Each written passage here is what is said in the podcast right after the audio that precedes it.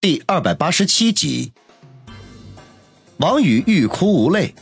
天哪，昨天叫你周扒皮一点错都没有。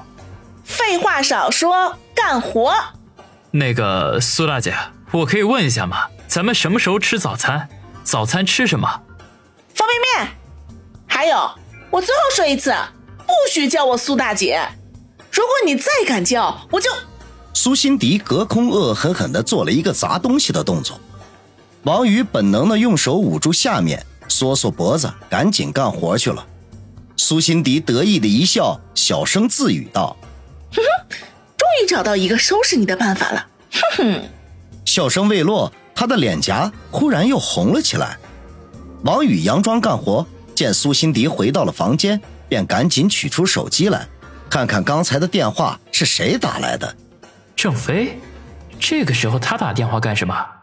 看着手机上显示的号码，王宇皱眉暗忖：现在风头正紧，朝阳会上上下下都处于停顿状态，就连他刚刚收到旗下的心腹郑飞也毫无例外的放假了。犹豫了一下，他还是将电话给拨了回去。喂，宇哥。电话接通，郑飞恭敬的说道：“郑飞，什么事儿啊？”王宇问道。郑飞沉默了一会儿，才说道：“徐哥，今天早上我得到一个消息，也说不清楚是好事还是坏事，就想跟你说一下。不知道是好事还是坏事。”王宇的好奇心顿时被勾了起来。说说看。是这样的，今天天还没亮，我就接到一个小弟的电话，说是赵氏兄弟那边出了一些状况。他们哥俩最近接了不少楼盘水暖供电的生意，投入了大量的资金，可是不知道怎么回事。被人查出了他们施工质量有问题，使用的材料都不达标。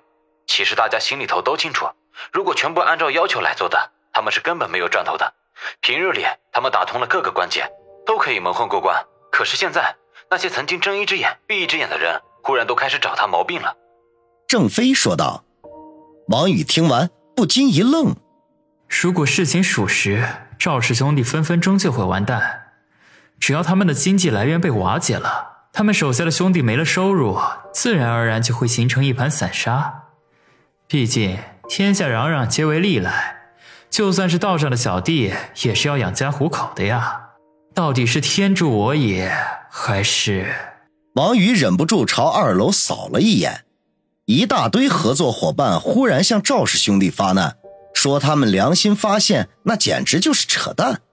除非是有人背后发力。促使那些人将矛头对准赵氏兄弟，而这个人已经是呼之欲出了。徐哥，如果这个消息是真的，那么赵氏兄弟的势力就会不攻自破，我们可以坐收渔翁之利了。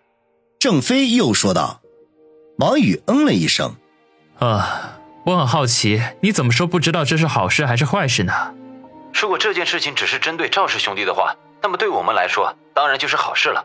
可是如果是针对我们整个朝阳会，那可就是大大的坏事了。万一他们瓦解掉赵氏兄弟之后，没准下一个目标就是我们。郑飞肃然地说。王宇闻言不禁微微颔首，暗道自己没有看错人。这郑飞的头脑十分冷静，凡事都会考虑到利弊。在他身边最需要的就是这样的人。好，这件事情你亲自跟进，一定要掌握赵氏兄弟所有的消息。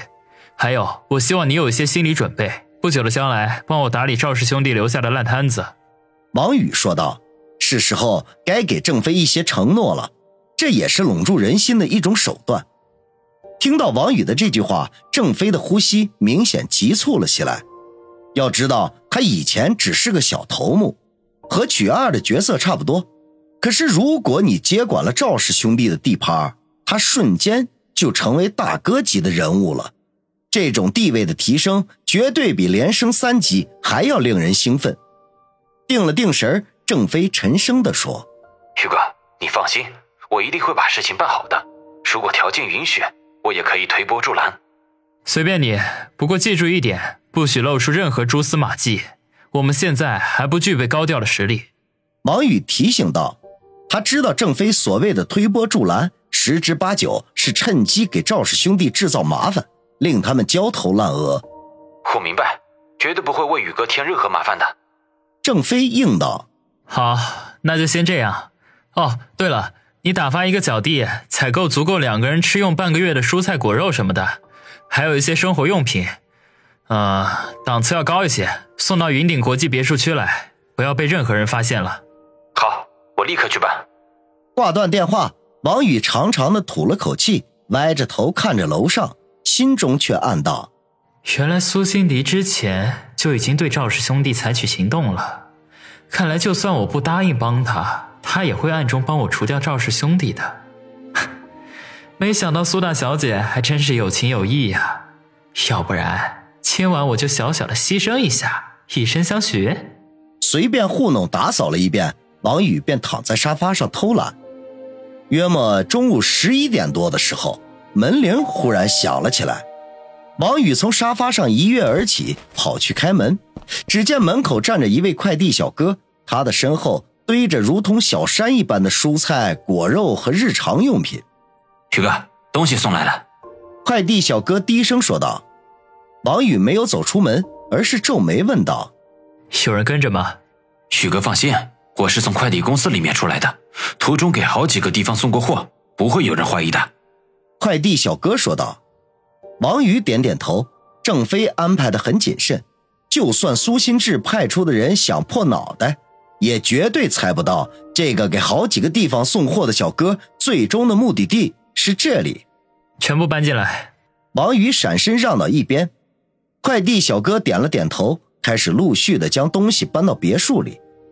也许是苏辛迪听到了动静，不知道何时斜靠在二楼过道的扶栏旁，默默的看着楼下发生的一切。很快，东西全都搬了进来。小哥装模作样的拿出一个单子，让王宇签字，然后告辞离开，还顺手将几个垃圾袋带走了。关上大门，王宇捏着下巴，看着一大堆的东西，开始犯愁。哎，看来他又有活要干了。刚才那个人是你的手下？忽然，站在二楼的苏辛迪开口问道。王宇早就看到他出现了。不过，并没有主动和他说话。这此刻听他开口询问，才说道：“是，我不是说了吗？不许让任何人知道我们在这里。”苏辛迪皱眉说道：“你只管放心，你哥还没有达到手眼通天的地步，而且我的人做事谨慎，不会被人发现的。”王宇笑道：“哼，但愿如此，否则有你好看。”苏辛迪没好气地说，然后又转身走了。王宇摇摇头，懒得和他计较，开始将小山市的吃喝用品转移向厨房，忙活了一个多小时，才将所有的东西分类装好。看看时间，已经过中午十二点了，他早饭还没吃，这又忙了一上午。五藏庙已经开始闹翻天了，当下拿了一卷挂面，准备了西红柿和鸡蛋，做起西红柿打卤面来。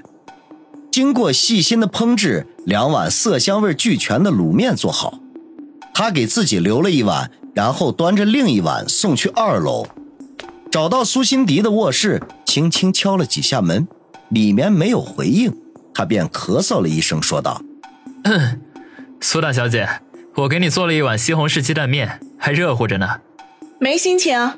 屋里面响起苏辛迪沉沉的回答声。